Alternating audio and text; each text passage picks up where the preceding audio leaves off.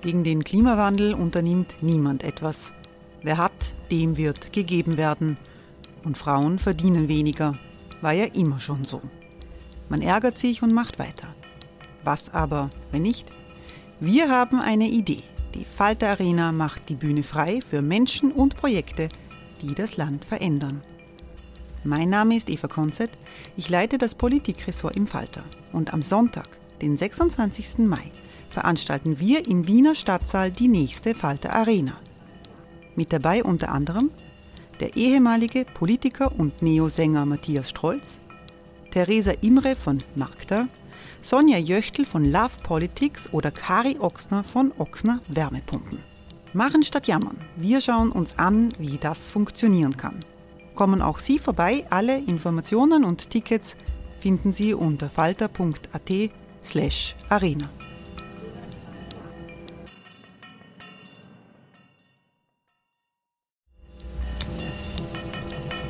Falter-Podcasts werden durch Werbung unterstützt. Das hilft bei der Finanzierung unseres journalistischen Angebots. Die Erderhitzung ist kein Gefühl, aber mit vielen Gefühlen verbunden. Sorgen etwa oder Angst. Eine Veranstaltung gegen diese Ohnmacht ist Tipping Time, eine Klimakonferenz der Zivilgesellschaft.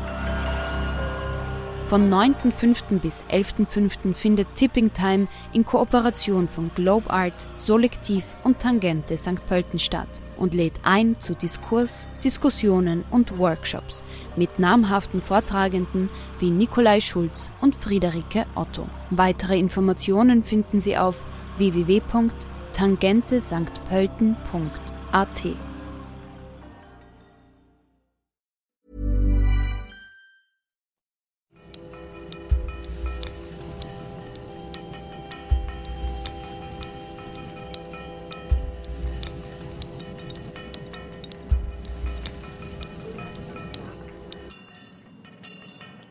Herzlich willkommen, liebe Zuhörerinnen und Zuhörer, bei der 61. Folge von Schäuber fragt nach. Gleichzeitig auch die erste Folge der sechsten Staffel dieses Podcasts, der nun zwölf Folgen lang wieder wöchentlich jeden Dienstag neu auf Sendung gehen wird. Wie schon bei der vorigen Staffel wieder auf dem eigenen Schäuber fragt nach Kanal.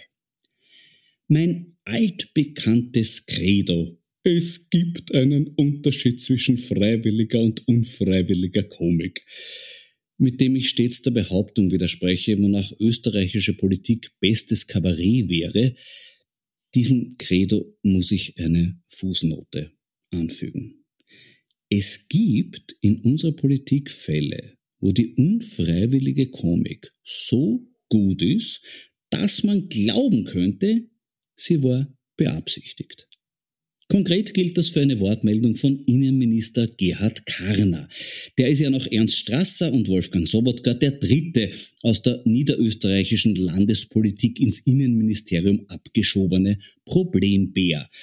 Und der hat in einem Interview mit dem Standard Folgendes verkündet. Wissenschaft ist das eine, Fakten sind das andere. Respekt. Das ist wirklich sehr komisch. Wie er es gemeint hat, ist nicht ganz sicher. Fest steht auf jeden Fall, dass es die Tiroler ÖVP offenbar ernst genommen hat. Und das geschah so. Logik und Mathematik gelten als Grundlagen der Wissenschaft. In der Schule lernen wir, wenn A eine Teilmenge von B und B eine Teilmenge von C ist, ist A auch eine Teilmenge von C oder für alle, denen das schon zu abstrakt war, Unterstinkenbrunn ist im Weinviertel, das Weinviertel ist in Niederösterreich, also ist Unterstinkenbrunn in Niederösterreich. Die Tiroler Volkspartei versucht, dieses Gesetz nun mit folgender Erkenntnis zu widerlegen. Die Tiroler Jungbauernschaft ist Teil des ÖVP-Bauernbundes, der ÖVP-Bauernbund ist Teil der ÖVP, die Tiroler Jungbauernschaft ist aber kein Teil der ÖVP. Daraus folgt das Faktum, dass die Jungbauernschaft rund 800.000 Euro zu Unrecht kassierte Corona-Hilfe nicht zurückzahlen will. Und das ist nicht die einzige Auflehnung gegen Paradigmen der Wissenschaft bei den Tiroler Schwarzen. Als Rebell gegen Gesetze der Mengenlehre hat sich auch der an sich vielen Gesetzen gegenüber skeptische Seilbahnenpate Franz Hörl profiliert. In einem TV-Interview hat er gemeint, wir regieren seit dem Zweiten Weltkrieg dieses Land. Uns gehört die DIVAC, uns gehört die Wohnbauförderung, uns gehört die Hyperbank. Diese These stellt die bisher vorherrschende Lehrmeinung, die ÖVP sei ein Teil von Tirol, in Frage und die Möglichkeit, dass es sich genau umgekehrt verhält, in den Raum. Auch der zweitmächtigste Mann im Bundesland, der Matle Toni, hat sich an neuartigen wissenschaftlichen Zugängen versucht. In vielen Wahlreden hat er immer wieder die gleiche Erkenntnis propagiert, nämlich, dass seine Befähigung für das Amt des Landeshauptmannes durch seine Fähigkeit, ein Eis wie ein normaler Mensch zu essen, bewiesen sei. Da hat er sich allerdings durch die Ergänzung, er würde sein Eis löffeln, angreifbar gemacht. Die auf diese Art vom normalen Menschsein ausgenommenen Eisschlecker könnten sich diskriminiert gefühlt haben und haben das dann am Wahltag zum Ausdruck gebracht mit einem lautstarken Schlecker-Bitch. Die Reaktionen der ÖVP auf das daraus resultierende Wahlergebnis waren in der Art von das Minus von 9,55 Prozent ist ein Erfolg und lassen zunächst eine Fortsetzung des wissenschaftsabweisenden Kurses vermuten. Aber das kann sich ändern. Als Konsequenz der Wahl bekommt die Tiroler Volkspartei im nächsten Jahr weniger öffentliche Fördergelder, nämlich rund 800.000 Euro weniger. Die ÖVP-Jungbauern könnten also zur Rechtfertigung für das Nicht-Zurückzahlen ihrer 800.000 Euro Förderung auf die mathematische Theorie des Nullsummenspiels verweisen. Eine erste wissenschaftliche Erkenntnis gibt es auch schon zur nächsten Sonntag stattfindenden Bundespräsidentenwahl. Diese Erkenntnis kommt aus dem Bereich der Tiefenforschung und lautet, mit dem Großteil der diesmal zur Wahl stehenden Kandidaten ist ein neuer Tiefpunkt des politischen Niveaus erreicht. Ja, so ist es leider wirklich, denn diese Herren wirken wie Teilnehmer der Castingshow Österreich sucht den Superfreak. Es hat ja schon bei den Personen begonnen, die für eine Kandidatur bei der Bundespräsidentenwahl Unterstützungserklärungen gesammelt haben.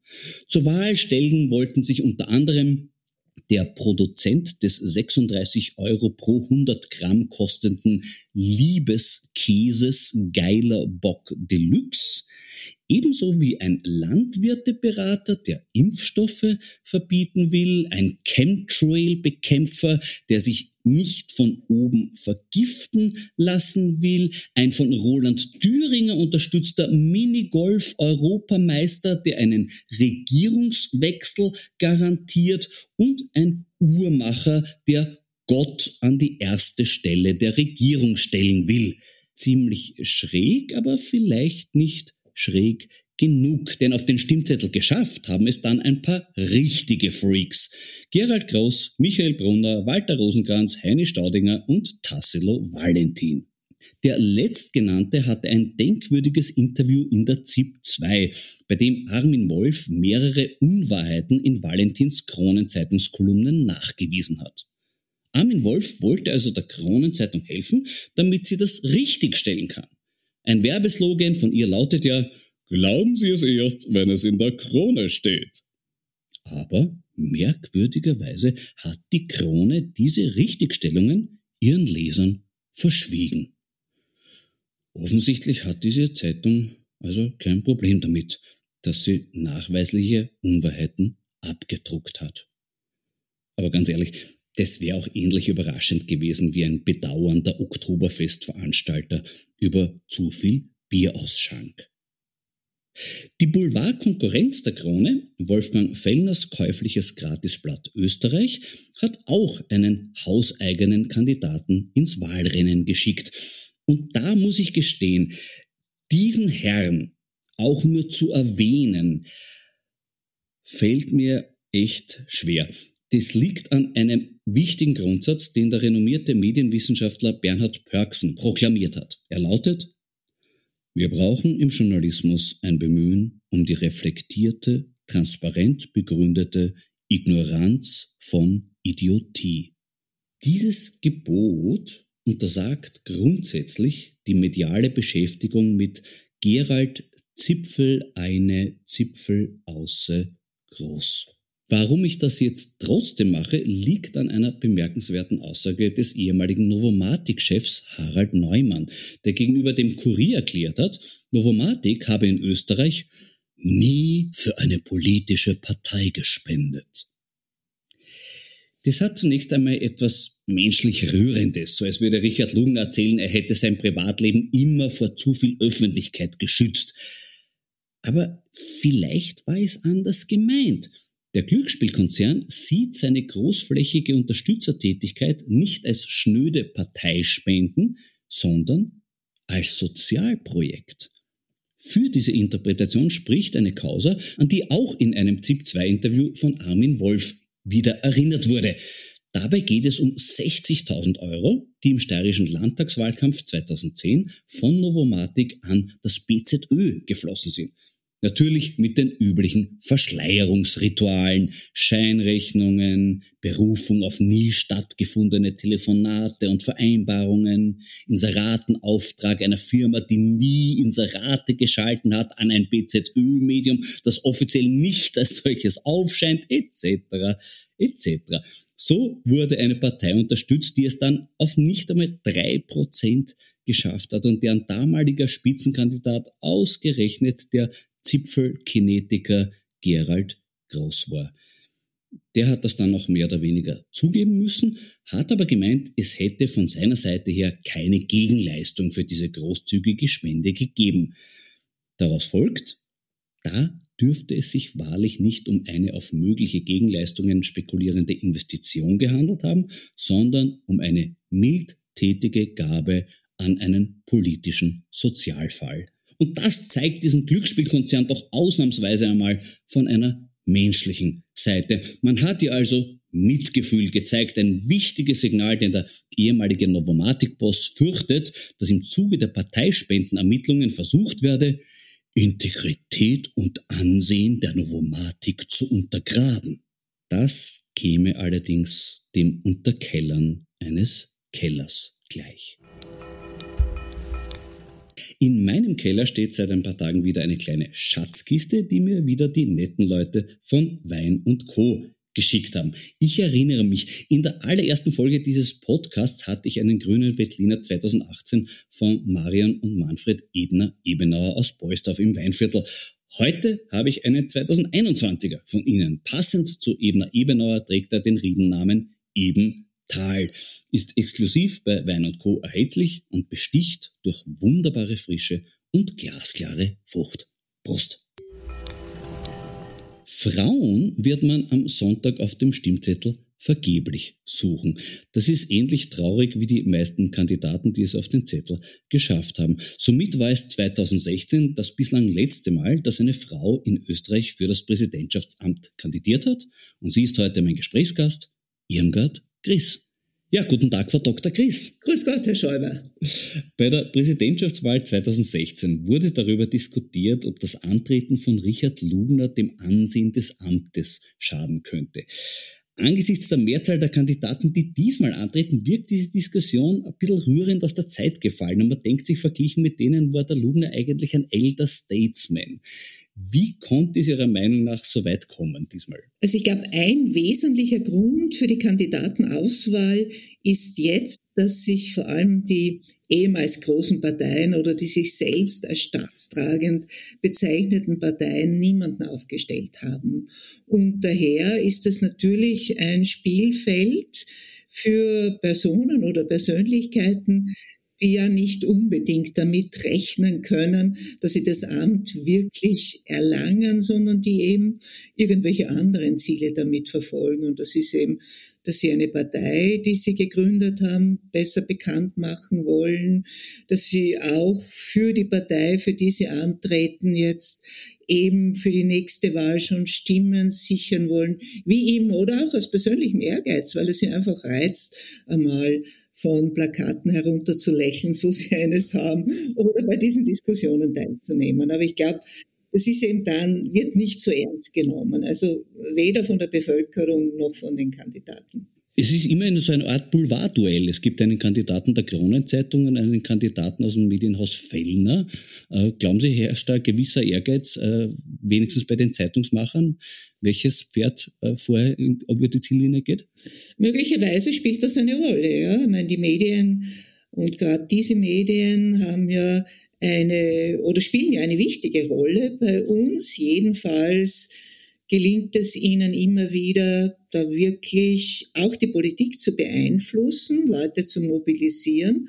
Und das ist natürlich für sie interessant, auch da mitzumischen. Also ich glaube schon, dass das auch eine Rolle spielt. Mhm. Einige Kandidaten wirken so, als hätten sie keine Ahnung, was die Aufgabe eines Bundespräsidenten ist. Liegt hier ein politisches Bildungsversagen vor?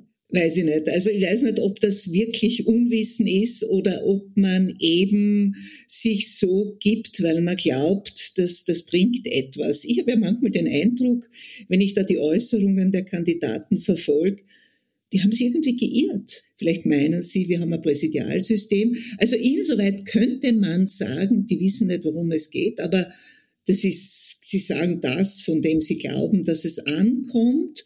Und es ist ja typisch, dass jetzt einige Kandidaten als ihr wichtigstes Versprechen haben, sie werden sofort die Regierung entlassen. Was danach kommt, wissen wir nicht. Ne? Also warten wir ab. Aber jedenfalls, damit reiten sie auf dieser Welle, die sich durch den Verlust des Vertrauens in die Regierung, in die Politik allgemein aufgestaut hat. Nicht, das nützen sie aus. Apropos politisches Bildungsversagen. Einig sind sich die meisten bei der Ablehnung von Sanktionen gegen Putin. Wie sehen Sie diese Frage? Also ich finde, das ist, ist jenseitig, nicht? Wir können doch nicht sagen, ja, die Ukraine, die sollen ihren Krieg führen, das ist nicht unser Krieg und das trifft ja uns auch. Das ist ja also, wie kommen wir dazu, dass wir da womöglich sogar so einen Wohlstandsverlust in Kauf nehmen wollen? Also ich finde das ja völlig jenseitig, nicht?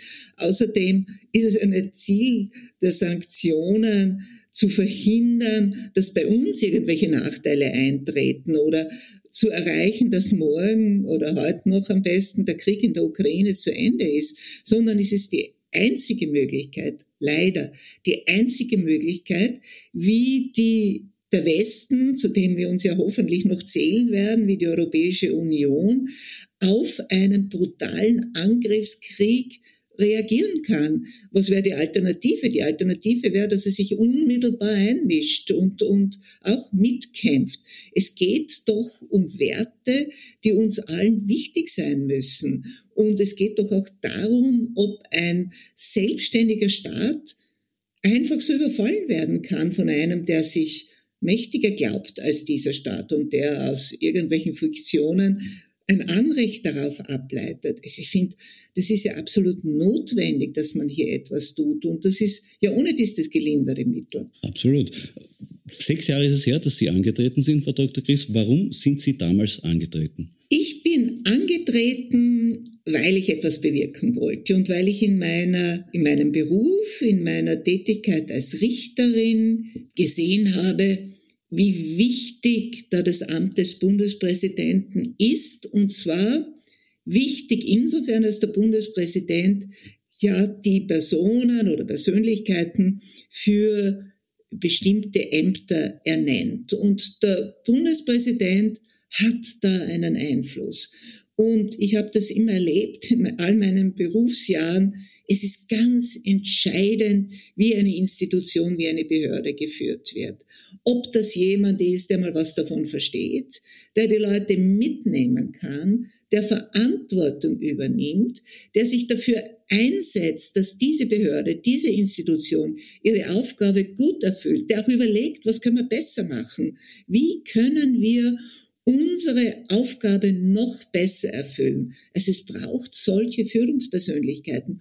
Und da hat der Bundespräsident Einfluss. Das kann er mitbestimmen. Und das ist für das Funktionieren des Staates ganz wesentlich. Regierungen wechseln, Minister sind einige Zeit oder Ministerinnen einige Zeit im Amt, aber Beamten, Behördenleiter, die bleiben wesentlich länger. Und daher ist es ganz wichtig, dass man alles tut, um dass Persönlichkeiten Menschen sind, die also wirklich was erreichen wollen und sich auch entsprechend einsetzen. It's that time of the year. Your vacation is coming up. You can already hear the beach waves, feel the warm breeze, relax and think about work. You really, really want it all to work out while you're away. Monday.com gives you and the team that peace of mind. When all work is on one platform and everyone's in sync, things just flow wherever you are. Tap the banner to go to Monday.com.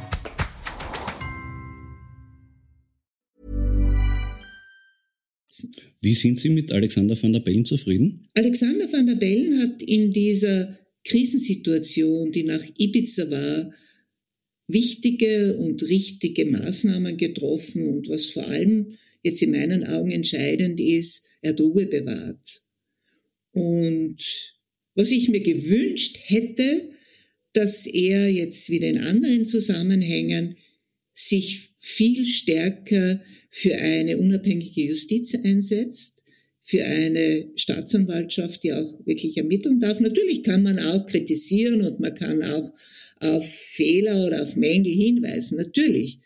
Aber ich finde, dass der Bundespräsident da eine ganz wesentliche Aufgabe hat, nämlich das Funktionieren der dritten Staatsgewalt, und das ist die Gerichtsbarkeit, sicherzustellen. Das ist für das Funktionieren des Staates ganz wesentlich. Auch, dass er noch entschiedener dagegen auftritt, dass es doch so Schlampereien gibt und, und auch die Korruption, wie geht man mit dem um und ja, und was ich mir vor allem auch gewünscht hätte, dass er jetzt in dieser grundlegend veränderten Sicherheitssituation klare Worte findet und ähnlich wie der Schweizer Bundespräsident da auch eine Debatte anstößt. Sagt, mhm. ja, wir müssen drüber nachdenken.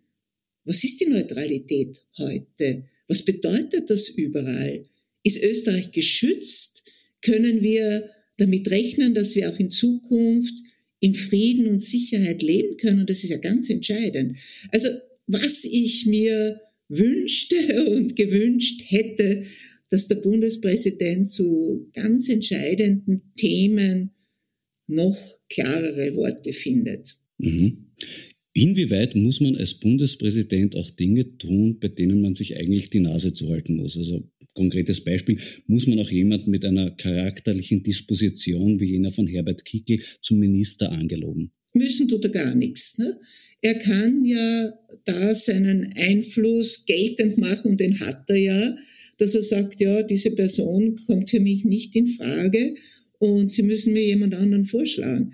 Also letztlich sitzt der Bundespräsident da schon, vielleicht nicht am längeren Ast, aber an einem sehr langen Ast und kann da schon etwas bewirken. Sie haben die Angriffe auf die Justiz angesprochen. Der Präsident der Wiener Rechtsanwaltskammer hat die Auflösung der Wirtschafts- und Korruptionsstaatsanwaltschaft gefordert. Was sagen Sie dazu? Ja, ich finde das jenseitig. Also ein Rechtsstaat, der eine Wirtschafts- und Korruptionsstaatsanwaltschaft auflösen will und damit zu erkennen gibt, ja eigentlich brauchen wir da gar keine Verfolgungsbehörde für Korruptionsdelikte, ich meine, da, da gibt's nur zwei Möglichkeiten. Die eine Möglichkeit ist, dass er sagt, na, bei uns gibt's keine Korruption, also wir haben das Problem nicht, wir brauchen das nicht, schaut ums Geld, wäre die eine Möglichkeit ist aber ziemlich realitätsfern. Nee, der Bundeskanzler hat es auch gesagt, ne? der hat gesagt, die ÖVP hat kein Korruptionsproblem. Ne? Ja, aber dann, dann brauchen wir eine Stelle, die das, die das untersucht und die das verfolgt. Also ich kann sagen, das sind die und die Änderungen notwendig und da, man muss jetzt schauen, dass das besser funktioniert, also die Ausstattung muss besser sein was immer. Aber dass wir so eine Behörde brauchen, ich glaube, muss man ja außer Streit stellen. Ja, aber sie wird laufend attackiert. Heute hat sich wieder der neue ÖVP-Generalsekretär geäußert, dass das also nicht so weitergeht und man muss die äh, Tätigkeit der WKStA hinterfragen. Die ÖVP macht ja auch ganz elegant. Sie sagte zum Beispiel, sie ist nicht für die Zerschlagung der, der WKStA, sondern sie will eine Aufsplittung was ich immer sehr interessant finde. Also wenn man eine Vase auf den Boden haut und die zerspringt in tausenden Stücke, ist sie auch nicht kaputt, sondern ist sie aufgesplittet. Äh, was müsste man da zum Beispiel als Bundespräsident äh, sagen dazu? Ja, der Bundespräsident müsste mal sagen, wie wichtig die Bekämpfung der Korruption ist, wie wichtig es ist, dass es eine spezialisierte Behörde dafür gibt, dass diese Behörde entsprechend ausgestattet sein muss und dass die Existenz dieser Behörde nicht in Frage gestellt werden kann und darf. Das müsste der Bundespräsident sagen. Und der Bundespräsident müsste sagen, diese Behörde muss funktionsfähig sein. Das heißt, sie muss eine Organisationsstruktur haben, sie muss Mittel haben, die sie in die Lage versetzen, dass sie Verdachtsfälle auch wirklich verfolgen kann. Und, und man muss auch klar sagen, ich meine, eine Aufsplittung, so wie Sie das Beispiel von der Vase gebracht haben, wenn ich lauter Scherben habe, wird das Wasser ausrinnen. Ne? Das ist nicht gut für die Blumen. Und daher ist es ähnlich. Ja? Also das müsste er schon sagen. Der Bundespräsident hat ja nichts zu verlieren. Im Gegenteil. Mhm. Er hatte eine wichtige Stimme und er muss das dafür einsetzen. Wofür ist er sonst da? Genau. Wie sehen Sie denn äh, die aktuelle Diskussion um die Einführung einer Generalstaatsanwaltschaft? Ich finde es absolut notwendig, dass das Weisungsrecht vom Justizminister wegkommt. Der Justizminister als Weisungsspitze, das ist eine Zeit, in der in strafrechtlichen Ermittlungsverfahren die Politik noch einen Spielraum haben muss, noch die Hand drauf haben muss. Aber wir sind doch in einem Rechtsstaat und wir haben doch Gesetze, in denen genau festgelegt ist, wann ein Delikt vorliegt und wann kein Delikt vorliegt. Und ob die Voraussetzungen dafür erfüllt sind, dass ein Delikt untersucht werden muss, das ist eine Rechtsfrage. Das ist keine politische Ermessensfrage. Das ist keine parteipolitische Frage. Und daher ist es völlig sinnwidrig, wenn der Minister oder die Ministerin da das letzte Wort hat. Das ist keine politische Frage, sondern das müssen Leute beurteilen, die das Recht auslegen können, die auch dafür einstehen, für diese Auslegung und die eben sicherstellen, dass Gleiches gleich behandelt wird, dass wir nicht Fälle haben, in denen eben ein Auge zugedrückt wird oder ein Staatsräson, da kann man nichts machen, das müssen wir so lassen, ist zwar auch nicht in Ordnung, aber bitte sind andere Vorteile, wenn man es nicht tut. Mhm. Das darf einfach nicht passieren. Aber glauben Sie, dass die Politik bereit ist, freiwillig auf Macht zu verzichten? Ja, sie, was heißt freiwillig? Sie muss eben dazu ich wollte jetzt schon sagen, gezwungen werden, aber sie muss eben dazu veranlasst werden mit allem Nachdruck, indem die Bevölkerung, die Öffentlichkeit das verlangt, indem die Medien darüber aufklären, was das bedeutet. Und sich nicht damit zufrieden Das ist aber vielleicht geben. in Österreich gar nicht so leicht von der Tradition her. Ich erinnere, wir hatten einen Sektionschef Bilnacek und wir hatten einen, Innen einen Justizminister wie Dieter Böhendorfer.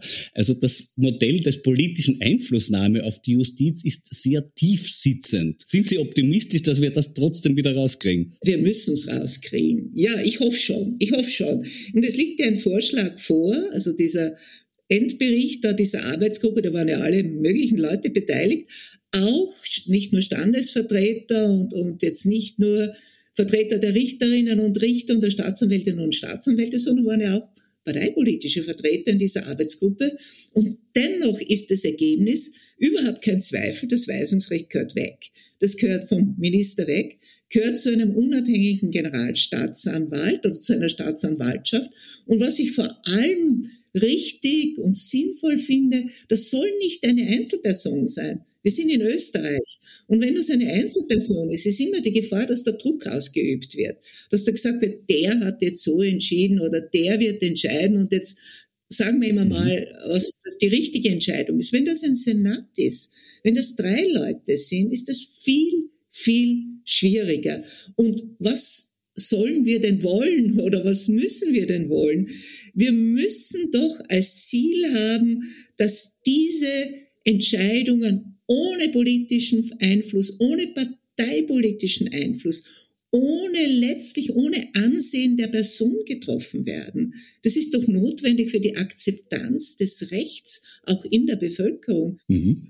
Sie sind auch eine der Proponentinnen des Antikorruptionsvolksbegehrens. Wie geht es da jetzt weiter? Ja, wir hoffen sehr, dass einiges davon umgesetzt wird. Vielleicht in einer idealen Welt alles. Aber mein, das Erste, was ganz entscheidend wäre, dass das Informationsfreiheitsgesetz endlich kommt, dass wir endlich Transparenz, wirkliche Transparenz bei all diesen Vorgängen haben, dass der Bürger und die Bürgerin ein Recht darauf haben, Informationen zu bekommen. Das ist ja eigentlich paradox. Denn wer ist denn der Staat? Der Staat sind doch wir alle. Und wir dürfen aber nicht erfahren, was der Staat, was die Leute, die wir da eingesetzt haben, damit sie bestimmte Aufgaben erfüllen, machen und warum sie es machen. Das ist ja eigentlich unsinnig. Und daher ist es dringend notwendig, dass das endlich eingeführt wird und das würde vieles zum Positiven hin verändern. Das sehe ich ganz genauso. Ist nur das einzige Thema, wo ich immer ein bisschen pessimistisch bin, weil ich das Gefühl habe, dass hier einfach Bund und Länder sich gegenseitig immer so lang die Schuld hin und her schieben, warum dieses Gesetz nicht kommt, bis es dann einfach irgendwann tatsächlich nicht kommt. Weil mir vorkommt, dass selbst in den kleinen Strukturen der kleinen Orte der lokale Bürgermeister will auch nicht das sein äh, Verhalten und seine Entscheidungen, die getroffen werden, äh, transparent für die Bürger sind. Und deshalb wird diese heiße Kartoffel so lange hin und her geschoben, bis sie irgendwann vom Tisch fällt. Wie, wie glauben Sie, kann man diesen, diesen Knoten der Unwilligkeit lösen? Also Sie haben ja vollkommen recht, das ist immer so ein Ping-Pong-Spiel und in meinen Augen ist das ja völlig paradox, denn die Länder und auch die Gemeinden verteidigen doch ihre Kompetenzen jetzt bei der Diskussion mit der Raumordnung, wieder ganz typisch, dass sie näher am Bürger und an der Bürgerin sind. Ja? Die wissen, was die Leute wollen, was, wo der Schuh drückt und die können unmittelbar jetzt das tun, was für die Leute gut ist. Ne? So wird ja immer argumentiert. Und auf der anderen Seite aber, obwohl sie so nah am Bürger und der Bürgerin sind, wollen sie nicht, dass die ihnen in die Karten schauen. Na, es ist, müssen nicht alles wissen. Mhm. Ja, wie man das auflösen kann, ja wieder nur durch öffentlichen Druck. Und auch, dass es, dass sich Parteien finden, ich meine, das gibt's ja, ne? das gibt ja die, die Neos treten ja für Transparenz ein und ich hoffe ja sehr, dass sie auch dabei bleiben und das mit Nachdruck verfolgen, dass sich eben hier Gruppen und Parteien finden, die das dafür eintreten, das verfolgen, sich dafür einsetzen und dass das auch in der Bevölkerung ankommt. Und ob es in der Bevölkerung ankommt, da spielen natürlich wieder die Medien eine ganz wesentliche Rolle. Da spielt die politische Bildung eine ganz wesentliche Rolle. In der Schule, dass man hier wirklich darauf hinweist, worum geht's denn in dem Staat? Was heißt denn das? Was heißt denn das, dass ich Staatsbürger oder Staatsbürgerin oder dass ich in dem Staat lebe? Was heißt denn das eigentlich? Welche Pflichten habe ich? Welche Rechte habe ich? Welche Informationen muss ich bekommen? Das, wir brauchen hier eine Bewusstseinsbildung in der Bevölkerung. Und da sind jetzt nicht nur die Medien, nicht nur die Schule aufgerufen, wir sind alle aufgerufen. Wir alle. Wir müssen darauf hinwirken in unserem Bekanntenkreis, in unseren Gesprächen. Also jeder in dem Bereich, in dem er gestellt ist und in dem er was bewirken kann. Mhm. Sie sind Vorsitzende der von Vizekanzler Kogler eingesetzten Kindeswohlkommission, die einige Empfehlungen an die Bundesregierung ausgearbeitet hat. Wie schaut es da mit der Umsetzung aus? Da gibt es einige sehr positive Entwicklungen. Die Kindeswohlkommission hat ihre Arbeit mit der Vorlage des Berichts voriges Jahr im Juli beendet. Also wir haben ja jetzt keine Kompetenz mehr, aber es bräuchte ja so eine Einrichtung. Nein, was wirklich positiv ist, das ist schon eine Entwicklung beim Bundesverwaltungsgericht. Wir haben ja in unserem Bericht angeregt, dass erstens einmal so eine Ansprechrichterin oder ein Ansprechrichter eingesetzt wird. Das heißt, ein Richter, eine Richterin, der sich in dem Gebiet wirklich, oder die sich in dem Gebiet wirklich auskennt. Und wenn ein anderer Richter oder eine Richterin so einen Fall hat, kann man zu der gehen und sagen, na, wie soll man das machen oder wo schaut man da am besten nach oder was immer, ja. ja. Das ist das eine, das haben sie gemacht. Das zweite, was sehr positiv ist und was auch eine Anregung in dem Bericht war, eine Empfehlung war, dass man Richtlinien ausarbeitet, wie das Kindeswohl strukturiert geprüft wird. Das ist ja ganz entscheidend. Nicht, dass jetzt ein Richter, eine Richterin sagen kann, das Kindeswohl ist immer vorrangig zu berücksichtigen. In diesem Fall ist das Kindeswohl nicht verletzt. Mhm. Schmecks. Warum? Ne? Sondern dass bestimmte Schritte angeführt wird, die hier gegangen werden müssen, um zu einem Ergebnis zu kommen. Also eine strukturierte Prüfung. Solche Richtlinien wurden ausgearbeitet. Das ist ein Prozess, der läuft. Und vor einigen Tagen hat mir die Ansprechrichterin die neue Fassung dieser Richtlinie geschickt. Und ich finde, das ist sehr, sehr positiv. Das heißt jetzt nicht, dass einem Richter oder einer Richterin vorgegeben wird, so musst entscheiden. Ja? Mhm. Kindeswohl sticht alles Übrige. So ist es nicht, nicht? Sondern es geht auch hier um eine Bewusstseinsbildung. Und da ist einiges erreicht worden.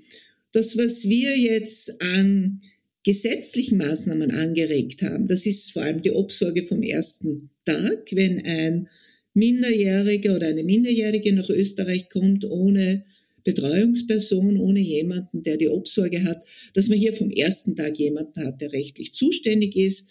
Da laufen Gespräche, da haben wir wieder das Bund-Länder- oder das Länderproblem, ne, wo sie spießt. Also ich hoffe, dass es da auch zu einer Lösung kommt.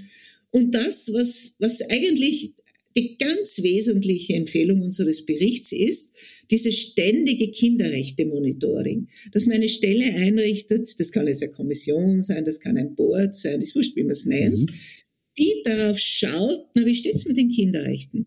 Wie steht's mit den Kinderrechten in der Gesetzgebung? Wie steht's mit den Kinderrechten in der Vollziehung? Und dass sich betroffene Bürgerinnen und Bürger an diese Stelle wenden können und sagen können, na, da ist ein Missstand, da muss man was tun. Ich kriege immer wieder Mails, wo mir Leute schreiben, dass eine Familie, acht Jahre jetzt vor einigen Tagen in Österreich, eine irakische Familie, drei Kinder oder fünf Kinder, weiß es gar nicht mehr, gehen in die Schule, sind gut integriert, jetzt sollen sie Österreich verlassen. Dass jemand da ist, der sich das anschaut, ja, an den man sich wenden kann. Das wäre dringend notwendig, denn alles, was heute geschieht, wirkt sich ja noch stärker auf die aus, die in Zukunft, die hier ihre Zukunft haben. Ja, für Menschen meiner Generation ist das, hat das ein Ablaufdatum, ja, wovon sie betroffen sind. Aber für die Jungen, gerade für die Kinder, ist das ganz entscheidend. Mhm. Geht Ihnen die Tätigkeit als Nationalratsabgeordnete ab? Nein, ich, ich bin sehr froh über diese Erfahrung. Also mein Respekt vor Politikerinnen und Politikern, vor Abgeordneten, die sich da voll einsetzen, ist gewachsen, muss ich sagen, weil das wirklich mit vollem Einsatz macht, das ist ein hartes Brot. Ja. Es war eine wirklich gute Erfahrung, aber es hat für mich, für mich war schwierig, dass ich ja aufgrund meiner Arbeit als Richterin gewöhnt war, zu Ergebnissen kommen zu können. Also ich habe mir einen Sachverhalt angeschaut, ich habe überlegt, wie ist die Rechtslage, ich habe das beurteilt, habe ein Urteil gemacht und ich konnte entscheiden.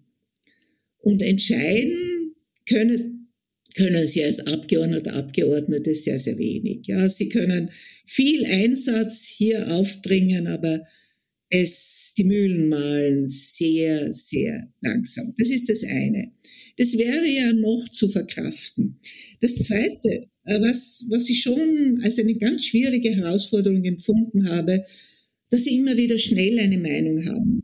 Sie können nicht einen Sachverhalt jetzt wirklich intensiv studieren und schauen, na, worum geht's da eigentlich, ja? Was ist es denn? Und, und evidenzbasiert entscheiden, was so wichtig ist, ja? Damit man auch ein gutes Gefühl hat. Sondern sie sollen sofort sagen, rechts oder links, ja oder nein, rot oder schwarz, was immer, ja.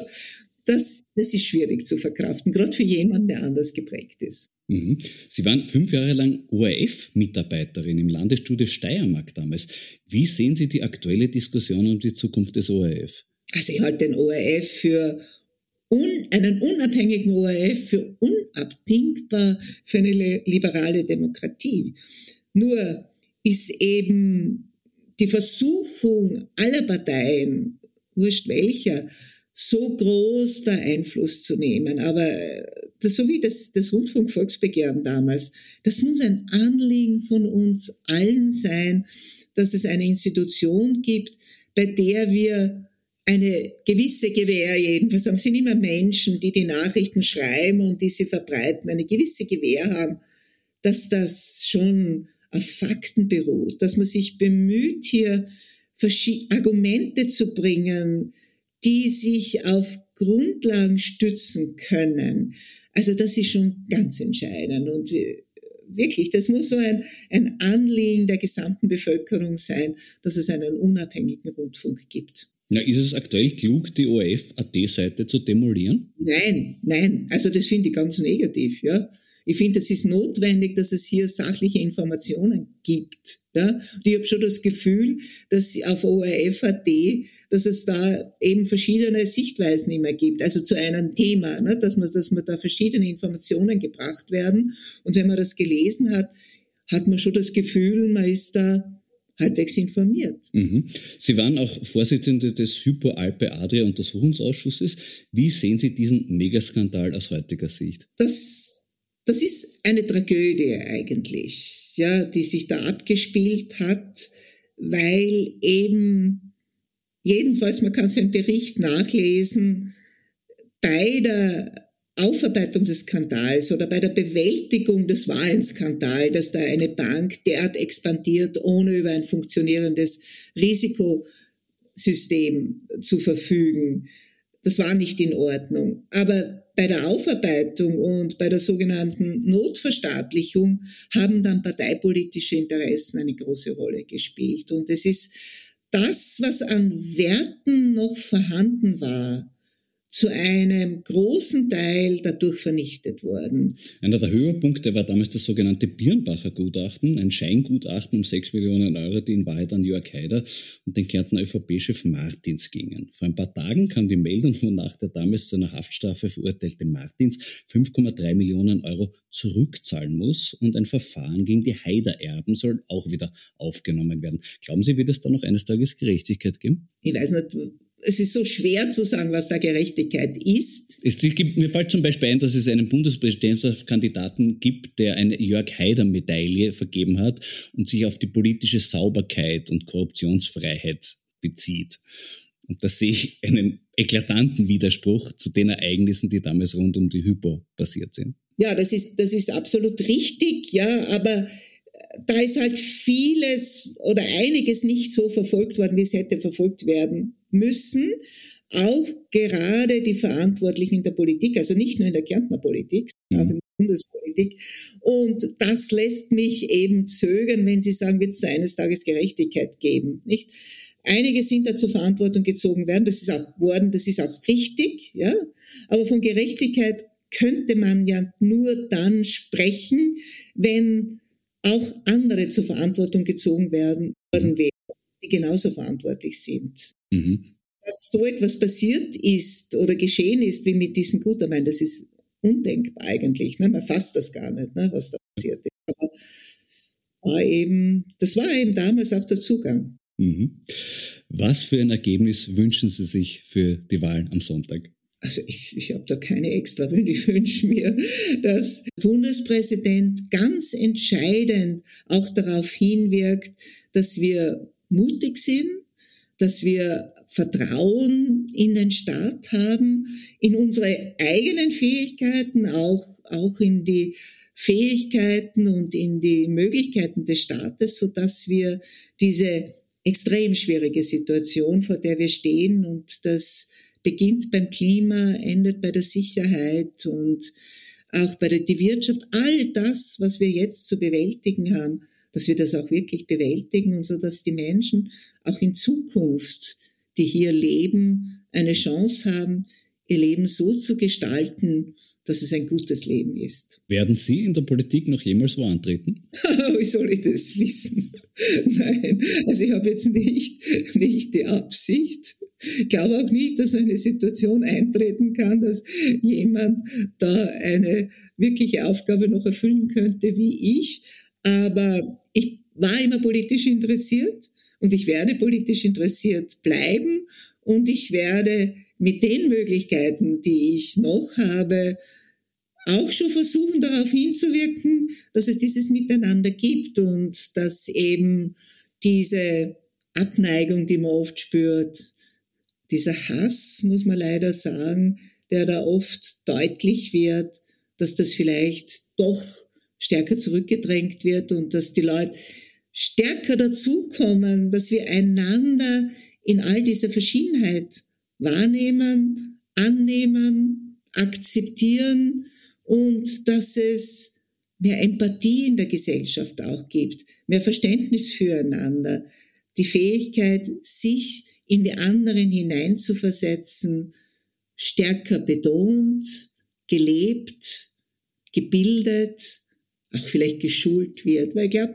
das ist das Entscheidende für uns, dass wir empathisch sind, dass wir miteinander, also dass wir uns bewusst sind, dass wir ja miteinander leben und nicht gegeneinander leben können und sollen. Ja, da kann ich nur wie immer am Schluss sagen, möge die Übung gelingen.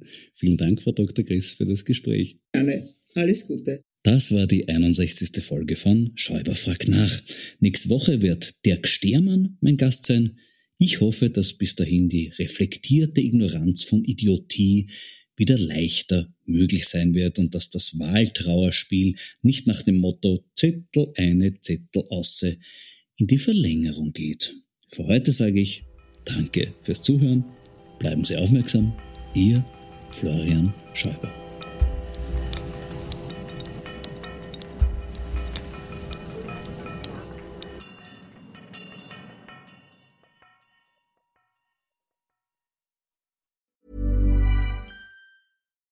It's Paige DeSorbo from Giggly Squad. High quality fashion without the price tag. Say hello to Quince.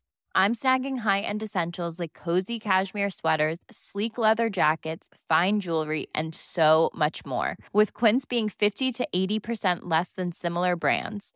And they partner with factories that prioritize safe, ethical, and responsible manufacturing. I love that. Luxury quality within reach. Go to quince.com slash style to get free shipping and 365 day returns on your next order. Quince.com slash style.